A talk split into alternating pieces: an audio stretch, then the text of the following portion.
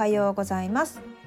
アロマセラピストであり和製油とご当地化粧品のセレクトショップミューズネストのオーナーでもある私コンミューがアロマセラピーの知識や自己流子育て健康雑学などをご紹介するチャンネルです。今回は、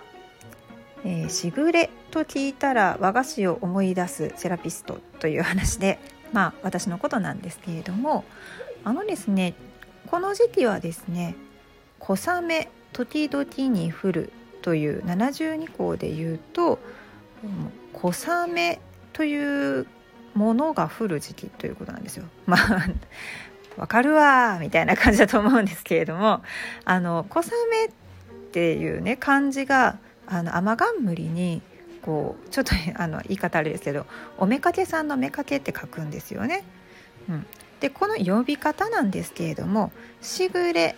とも読むんです。小雨とも呼んでその雨がパラパラと降る様を表していますというふうに、まあ、あの言われているんですけれどもあのしぐれって聞いたら「時雨」って書いて「しぐれ」って読みません？またそれもねだから時々降るような雨っていうようなことだと思うんですけれどもこの「しぐれ」「小雨」という漢字はちょっと初めて見ましたね。うん、中国由来だからかな。うん、あ違う。二十四節気は中国から来てるけど72項は日本。まあ考えた人がいるんでしょうね。適当にまた言う。そう。であのー、しぐれとか小雨とかいうねこの感じなんですけれどもまあ要するにこう秋の終わりを告げるような雨。ということなんですが呼び方としてはパラパラと降る雨なのであの霧雨とかあと秋の村雨とかまた出た村雨。ね村雨もお菓子やっちゅうねそう秋のビューね少し降る雨。あとは小雨もう漢字がわからんっていうような、ね、状態の小雨っていう風に呼ばれたりもします。はい。もうあのしぐれも村雨も和菓子のね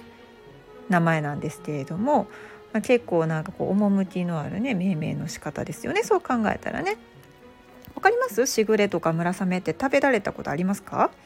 あのもともと私は新卒で入ったのが和菓子製造販売会社で今結構ねもういや今もっていうかその当時からも結構先進的でそのすごいその伝統を重んじているところもありつつ画期的にですねなんかこう和洋折衷のようなお菓子を作ったりだとかあとフルーツをあのふんだんに使ったりだとかであと海外にですねバンバンバンバンこうあの進出していったような会社です。って言ったら大体分かったりするのかな。うん、でこの会社にあの勤めている時にいろんな和菓子をまあ、取り扱うために勉強したりだとかあとは自分で食べてみてあこういったものなんだなっていうふうにあのいろんな、ね、お菓子のタイプを知ることができたんですけれどもすごい幸せでした。でもなんかなんやろうあの百貨店の結局その店舗で、えー、販売員として働くことを選んだんですね。あの居住地を変えたくなかったんですよ当時は。いろんなその家庭的な事情があってその転勤がダメだったんですねなので、えー、販売員として入社すると,、えーとまあ、住居を移すような転勤はないと言ったら大阪だったら大体大阪近郊で働けるということですよね。うん、で百貨店のあの地下1階とかですねあの食料品売り場のしかも、えー、和洋菓子のフロアのところでですね働いてたんですよ。もうそしたらなんかあの仕事は結構ハードなんですよ。ずっと立ちっぱなしですし言うてもお昼ご飯ってこうすごいこうシフトでねこう誰かが先行ってで次に交代してみたいな感じでやりますしでそれでしかもなんかこうちょこっとしかねやっぱり食べる時間とかゆっくりできる時間っていうのはやっぱないですしであとはあの繁忙期は本当にえっ、とこう本社の方からですね販売員のヘルプとしてあの課長とか部長とかクラスが来るんですよ本社から。あの臨時販売員として来るんですけどでその方々はね男性です。で販売員はまあうんとうちの会社の場合は全員女性だったかなその当時は。はい、でヘルプできた男性の方がですねあの立ちっぱなしでずっとこうあの持ち帰り用のお菓子をですねぶわーってこう包装していてですね紙で包装していてで、えー、エコノミークラス症候群みたいなのになったりとかお腹減りすぎてもうフラフラになってちょっと倒れそうになったりとかするような現場でした。そう考えるとあのなんか女性ってやっぱなんかこうある意味強いんやなっていうのは実感しましたね。助けに来た部長課長どんどん次々死んでいってるやんみたいなね感じでしたね。うん。さあまあそんなねお菓子の和菓子の世界みやびやかですよね。であのさまざまなお菓子があります。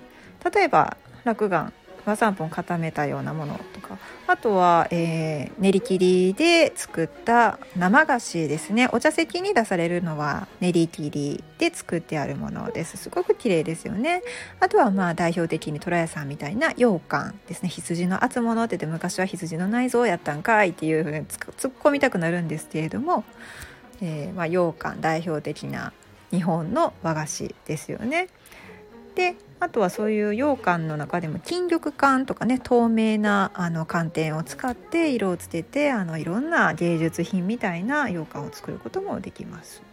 であとはねあの舞島っていうやつは、えー、言ったらカステラみたいなね感じでしたね。ケーキしっとりしたこうケーキとかカステラみたいな。これも和菓子なんだよというのがね面白いですよね。おまんじゅうはおまんじゅうでいろいろあるわけですよ。その皮が常用まんじゅう。なのかそれともこうふかした黒糖なのかとかね。あと中のあんもいろいろあるわけですよね。こしあん。で粒あん、まあ、大納言使ってるかどうかとか。あと白あんは白小豆を使ってるところって実は少ないってご存知でしたか？大体がね多分ね裏見たらね白手ぼ豆って書いてると思うんです。白手ぼ豆は白インゲンなんですよね。だから白い小豆うん。まあ豆使ってるところは少ないと思います。高いから。うん。とかとかとか。ずっとこう今日和菓子の話してますね。まあでもそんなですねあの しぐれと聞いたらですね、まあ、そういうこうイメージのお菓子があるわけです。ほろほろほろっと口の中で溶けるような和菓子が出来上がってるわけなんですけれどもじゃあ香りにしたらどんなものが合うのかな？秋の雨しぐれパラパラと降る小雨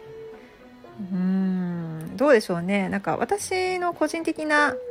ね意見としてはそういう雨に似合う香りっていうのはやっぱり断然その海外の精油よりは和精油なんですね。っていうのも香りの強さが全然違うんですよ。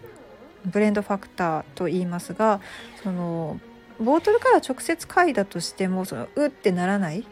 あのマイルドな感じですね。優しくこう働きかけてくれるような和精油っていうのがほんとぴったりですね。でそのパラパラふわふわねちょっとこう少し幻想的な雰囲気を作っていく香りっていうと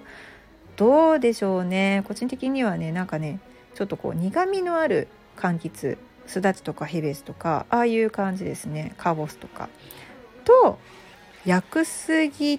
とかこうちょっとこうどっしり感、ね、根っこからこう生えている土の感じもちょっと想起させるような、うん、香りとちょっとブレンドさせてみたいなというふうに思いますね。